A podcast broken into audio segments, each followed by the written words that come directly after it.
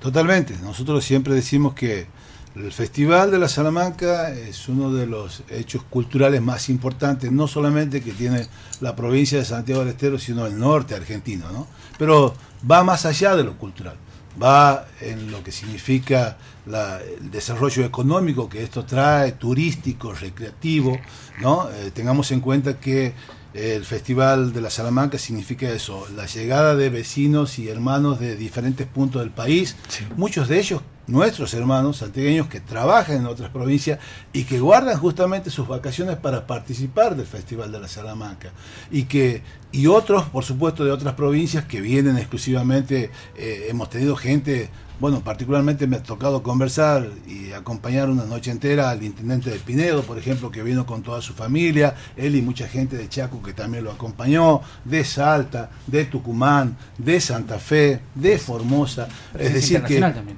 sí, por supuesto, Uruguay. Chile también nombraban, Uruguay también nombraban exactamente, este, y eso obviamente hace que toda la parte hotelera, de remisería, de bares, confitería, se vea colmado y que trabajen a full, ¿no? Así que la verdad que